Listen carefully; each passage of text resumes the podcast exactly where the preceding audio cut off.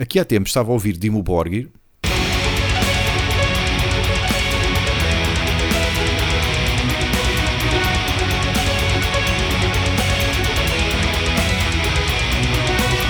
Mas por momentos pensei que fosse Enya.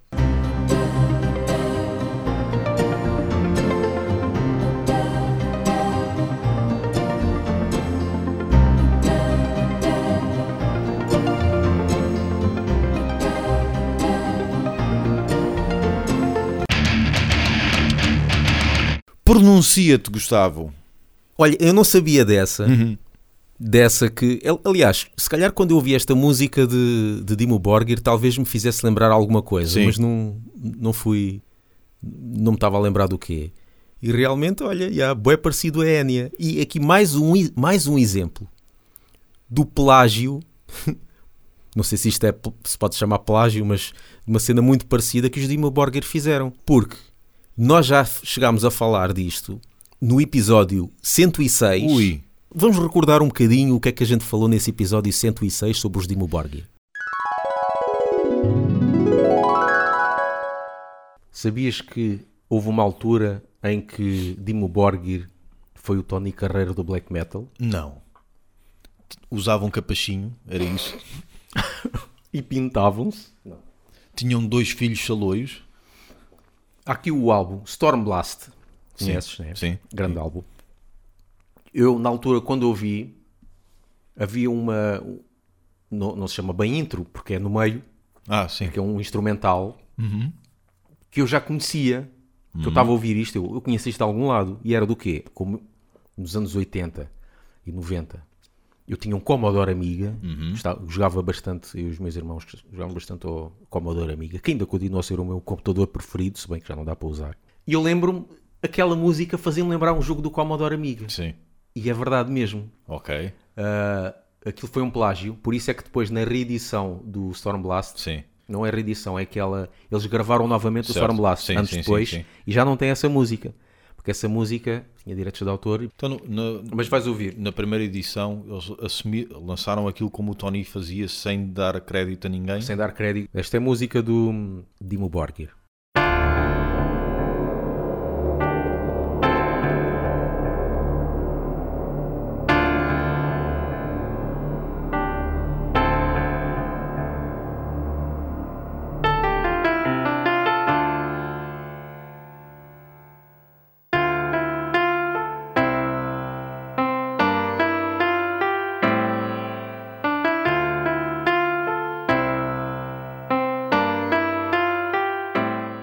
Este aqui é do, é do jogo.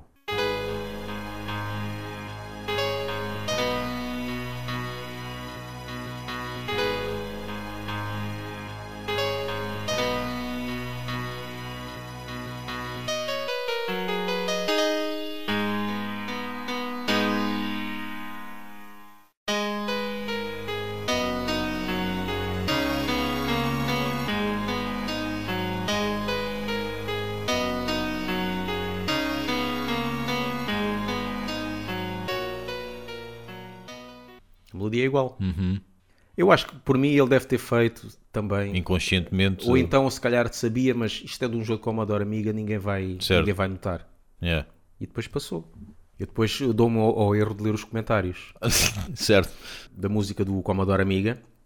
Já está muita gente lá, quase todos os comentários dizem os Dimo Borgir é que me trouxeram esta, é que trouxeram esta música. Porque quase ninguém conhece esta música, Hum. Pois. lá está. O, O o pessoal original. de agora, não é? O pessoal dos anos 80 conhece, o pessoal, só o pessoal que tinha o Commodore Amiga, e muita gente descobriu isto porque soube que Dimo Borgir plagiou. Só que muitos dizem, "Ah, a versão de Dimo Borgir é melhor. Epá, o que é que se pode comparar? Isto foi uma música feita num Commodore Amiga nos Certo. anos 80, que na altura tinha para aí 1 mega de RAM, acho que o pessoal ainda nem sabe, 1 mega, sabes o que é que é 1 mega? Yeah. Há, há imagens com mais que 1 mega. E aquilo tinha 1 mega de RAM e, fiz, e havia esta música com este som, que era o máximo que se podia fazer e que já era muito bom. E Dim Borgir, uma banda, uma editora, Exato. e gravou num teclado no estúdio profissional. E depois Uhum. vão dizer que, claro que é melhor em termos de som, em termos de tudo, não é? Como- e como se isso desculpasse, se fosse plágio propositado, como se isso desculpasse. Olha esta música, ah, isso faz lembrar a Metallica. Sim, mas esta é melhor. Pois, Esta é- ah. É lógico que a versão de Dimmu Borgir está melhor, tem Yeah. todas as Claro, condições, sim, não é? não, não, é equiparável. Ah, mas, mas pronto. E depois, quando eu fui ver para este podcast, que era para te mostrar isto, Uhum. eu não sabia que a intro também é plágio. A, a do primeiro, do A do primeiro álbum primeiro, também. do Stormblast. Esta.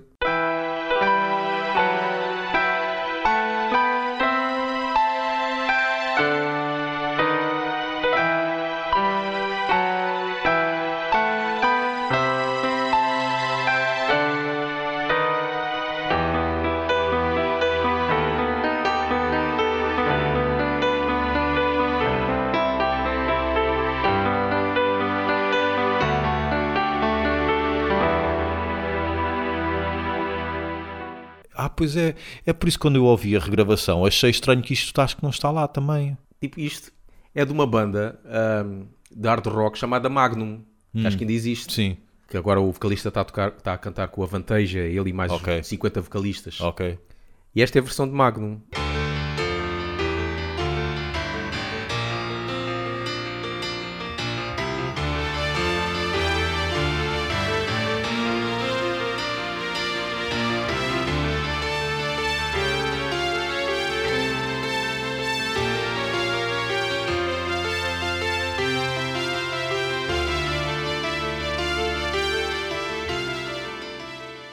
Eu não sabia que também tinha sido derivado daqui, Yeah. meu.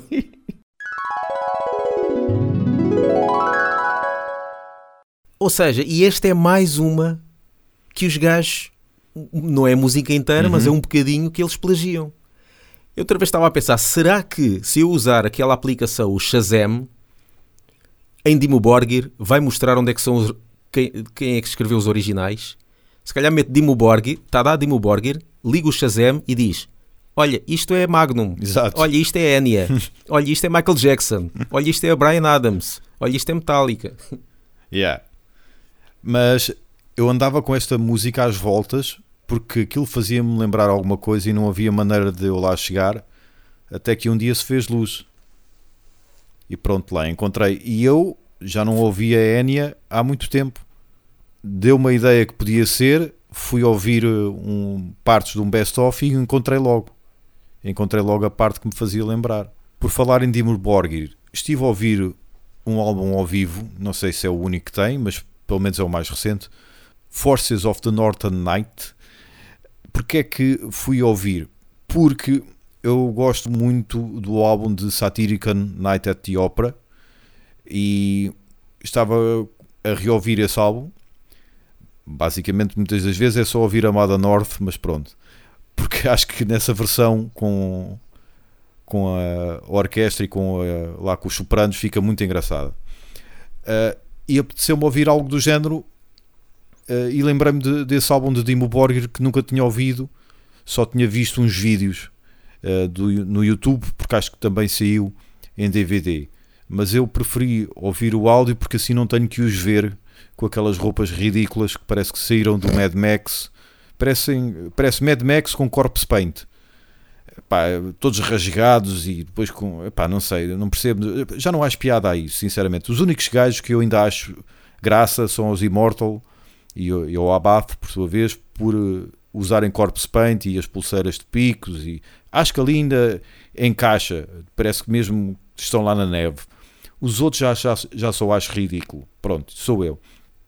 E então preferi ouvir o áudio do que ver em vídeo. Gostei, gostei do álbum, mas eles têm vários tipo interlúdios que são músicas eh, somente orquestrais tocado- tocadas, lá está, pela orquestra, que eu acho que quebram muito o andamento do, do álbum. Enquanto que o, o álbum de Satirican, Night at the Opera, é sempre músicas deles, mas mescladas, ou mescladas, ou adaptadas, ou versões com a orquestra a tocar, a tocar em simultâneo. E então gostei mais do, ou gosto mais do álbum de, ao vivo de Satirican do que este de Dimmu Borgir. Se bem que Dimmu Borgir para mim também já deu o que tinha a dar, para mim, provavelmente para muita gente, não é? Eh, os melhores já lá vão, os melhores álbuns já lá vão. Mas pronto, fica aqui o meu parecer.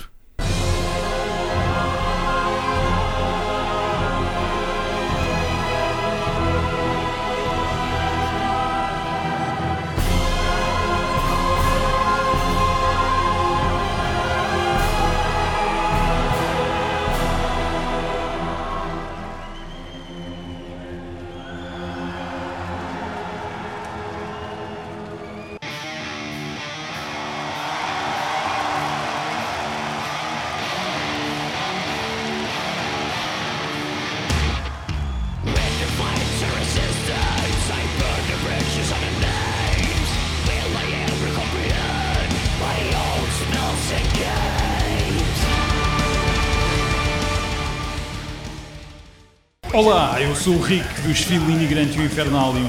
Daqui Simão Santos, dos Martel Negro dos Namek. Olá pessoal, sou o Rui da Mostra e estou a ouvir o Left Banging. Lock Up, The Drags of Hades. Al- a banda que tu não gostas nada. Não gosto nada. Pese embora eu sinta ainda saudades do Nick Barker, que já não está. Eh, Pelo que eu li, fartou-se. Fartou-se da coisa, não está chateado com ninguém, simplesmente se fartou. Mas sinto saudades do, do pá, daqueles breaks que ele faz, eh, até mesmo da produção que ele tipicamente tinha, sinto saudades. Mas este novo baterista também é altamente competente, eh, nada a dizer. Gostei, gostei. É, é lock-up. É, é- acho dispensável os dois vocalistas, no caso o Kevin Sharp, ex-Brutal Truth, e o, o Tomás Lindbergh, das 500 bandas. Acho dispensável dois vocalistas, eh, até porque dá-me ideia, pelo que eu li, que gravaram todos à distância, cada um na sua terra. Ou seja, eles não se juntaram para gravar num só estúdio, cada um gravou na sua terra. Portanto, quando assim é, é difícil casar duas vozes. Simplesmente di- dizem: Olha, eu canto as duas primeiras frases, depois tu cantas as duas a seguir. Digo eu que foi assim que fizeram. Eu acho que só com vários ensaios é que a coisa podia ficar melhor misturada. Mas, eh, pá, pronto. É, quem gosta de lock up vai continuar a gostar. Isso é, é impossível de ser o contrário.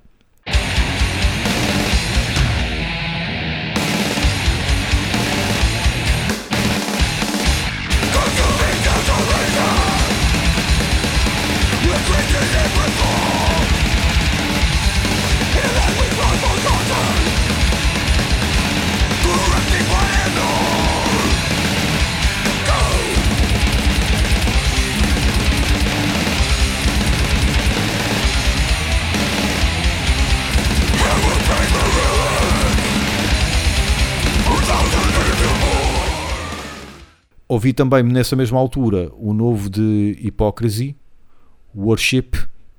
Hypocrisy, eh, eh, aqui há tempos, salvo erro, falámos de bandas que escreviam mal o nome propositadamente, que foi uma espécie de, de moda aqui há atrasado, lá pelos anos 80. Havia essa mania de escrever nomes com um erro propositadamente. Hypocrisy é uma delas, porque tem dois Ys.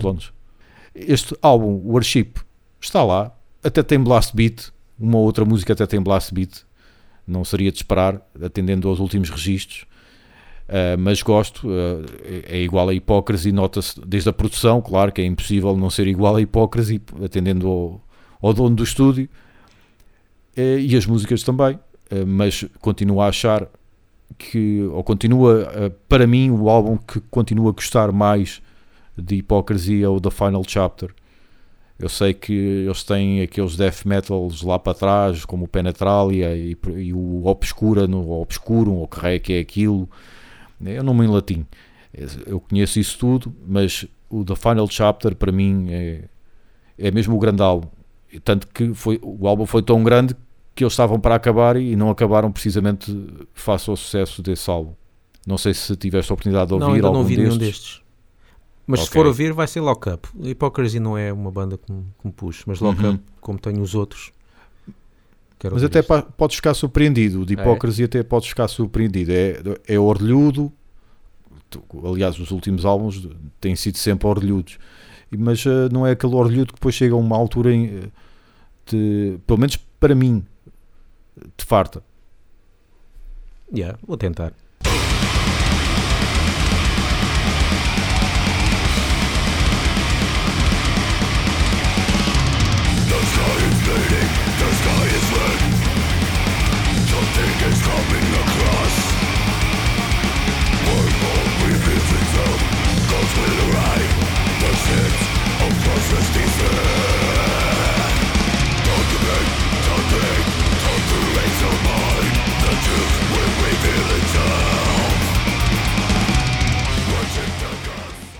Outro registro que estive a ouvir e que saiu muito recentemente, os alemães Obscura, o álbum A Valediction. Isto é, isto é a Liga dos Campeões. Isto, cada um toca melhor que o outro. Isto é, pronto, é um enxovalho para, para quem, como eu, não toca música, ou para quem toca e se esforça diariamente e não consegue atingir outros patamares, digo eu, estes gajos são, pá, pronto, queres rápido, toma lá, queres técnico, toma lá, pronto, o que tu, tu quiseres eles fazem. É, é muito bom, só que qual é, no meu entender, uh, o problema? São aqueles, é aquela típica banda que mete o virtuosismo acima da melodia. E então fazem músicas com muitos riffs, muito rápidos, uh, muito complicados, e a melodia acaba por ficar por segundo plano. Se eles fossem mais convencionais, se tentassem, ok, vamos baixar aqui o nível de dificuldade, vamos tentar fazer um, aqui uma, um, criar aqui um riff mais, passar por mais vezes por esse riff para marcar a música, para o pessoal memorizar, talvez a coisa ficasse mais apelativa. Eu não consigo deixar de gostar, mas fico sempre com a sensação que gostaria muito mais se eles fossem mais comedidos na hora de compor. Quando digo comedidos, refiro-me à complicação toda que eles para, para ali metem. Ainda por cima, como é complicado e rápido ao mesmo tempo, tu pá, tens que ouvir várias vezes, porque senão estás sempre a ser atropelado, nem, nem consegues tirar a, a matrícula do gajo que te acabou de atropelar. Pronto. Depois, como é, lá está, muito rápido e muito complicado, há solos que parecem jogos de PC, parecem jogos de computador.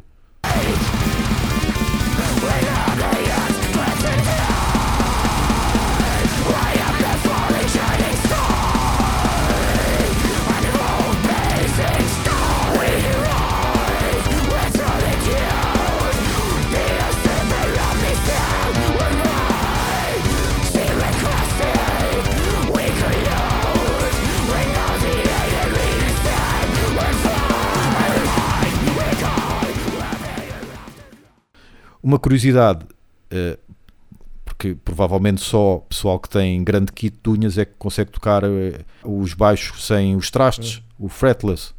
O baixista uh, é um baixo de, de, deste género, pá, tem um, um, som espetacular, parece um som de ondas do mar, o, o, o ir e voltar das ondas do mar.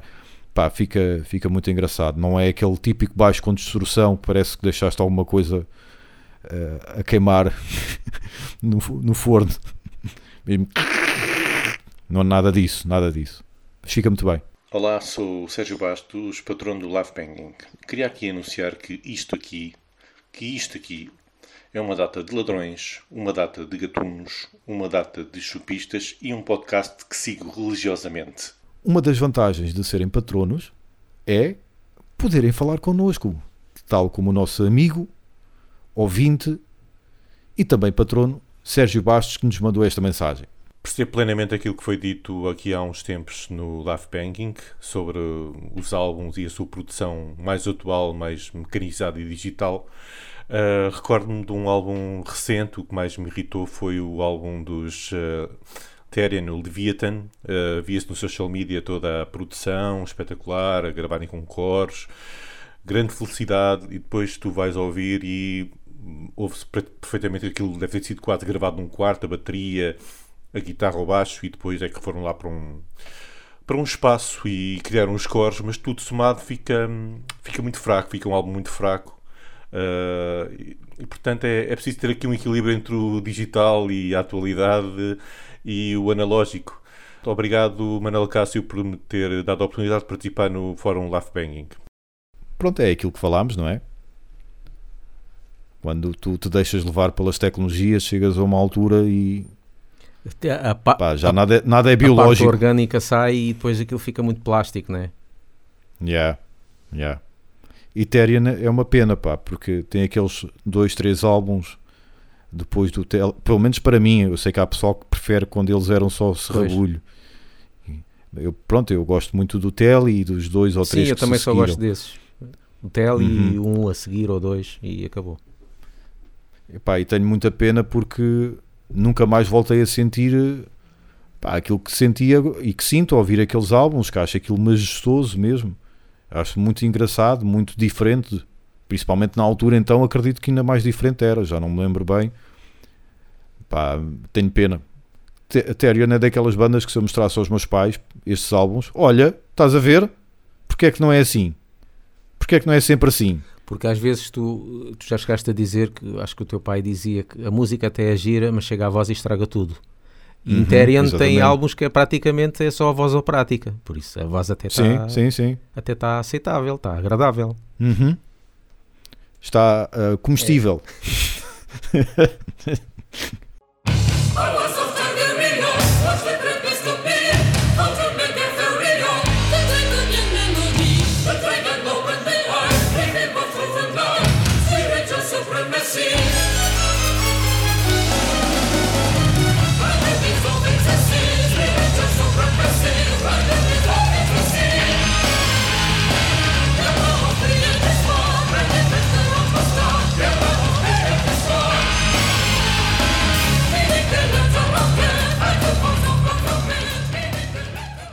Sejam patronos a patreon.com.br laughbanging! Já reparaste que a música Hotel California dos Eagles, a parte do solo,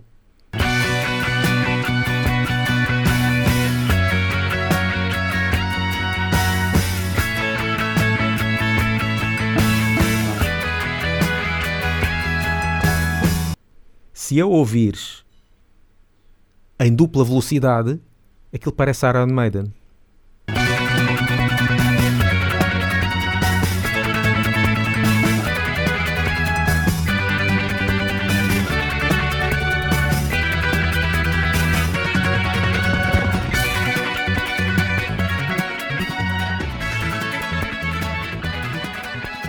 Só uma pessoa doente como tu é que pensa, eu vou ouvir esta música em dupla velocidade. Neste aqui, tu ao ouvires a música, tu notas que aquilo parece Iron Maiden, já na fase original. Porque tem aquele, aquele duelo de guitarras.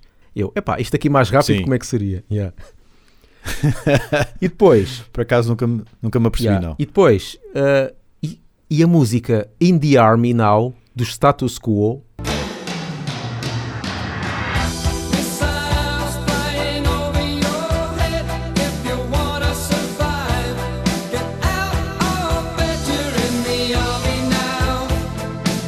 dupla velocidade, aquilo é, um- é uma música de ska.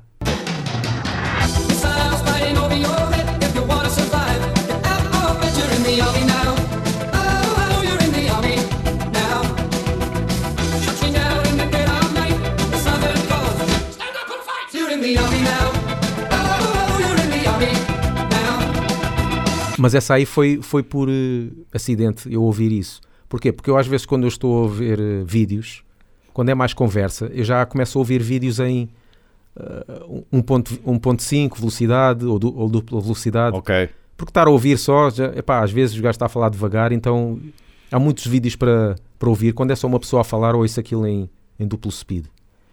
E às vezes esqueço-me de, de tirar, então acho que carreguei nesse vídeo e estava em dupla velocidade e ficou bada louco. Olá, eu sou Carlos Guimarães e sou cliente assíduo da Love Banging. Caríssimo ouvinte, gosta de punk? E agora é aquela parte em que ouvimos o público. Sim! Gosta de hardcore? Sim!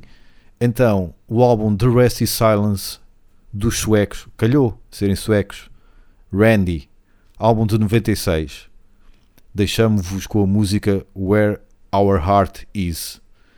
Ao início vai-vos parecer a ACDC, mas depois são atropelados. Obrigado, boa tarde.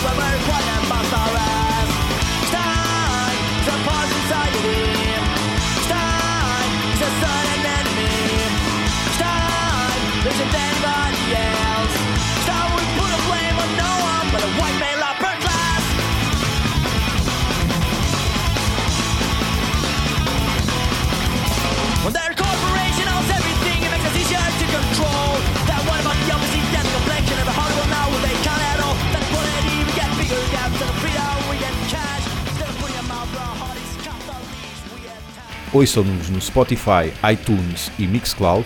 E sigam-nos no Facebook e no Twitter e apoiem-nos no Patreon. I used to play in heavy metal bands. See, that's why I had to leave Australia, because it doesn't like that kind of stuff. And I never suited Australia. It's a weird place for me to grow up in. My parents are British, and it's just strange being a white man in a black man's country in the middle of Asia. You know?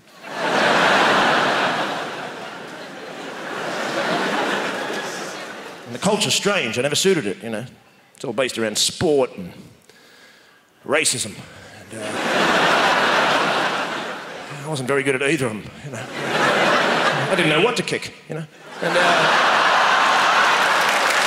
yeah.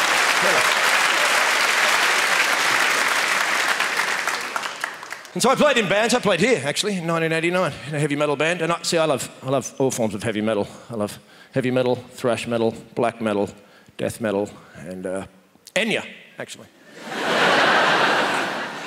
Yeah, I know you think all thing it's a bit of a joke. it's not a joke. Most of you haven't listened to Slayer for eight hours in one day, and you know you get up to that type of nonsense. You do need something to relax in the afternoon, don't you? and I did that joke in London one night at the comedy store, and this big geezer stands up. He goes, "I bloody hate Enya." you hate Enya? That's a bit intense.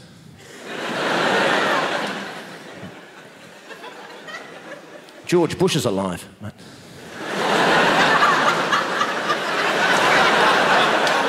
Yeah, George Bush, Dick Cheney, Condoleezza Rice, Tony Blair, Donald Rumsfeld, Henry Kissinger. See, these are globalist demons.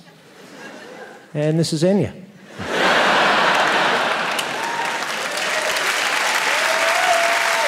I'm talking about. I mean, if you're going to hate, hate positively. Can be upset with Enya? Really, it's just silence coloured in. That's all it is. Like being upset with a waterfall. Looking at a flower open and go, that's disgusting.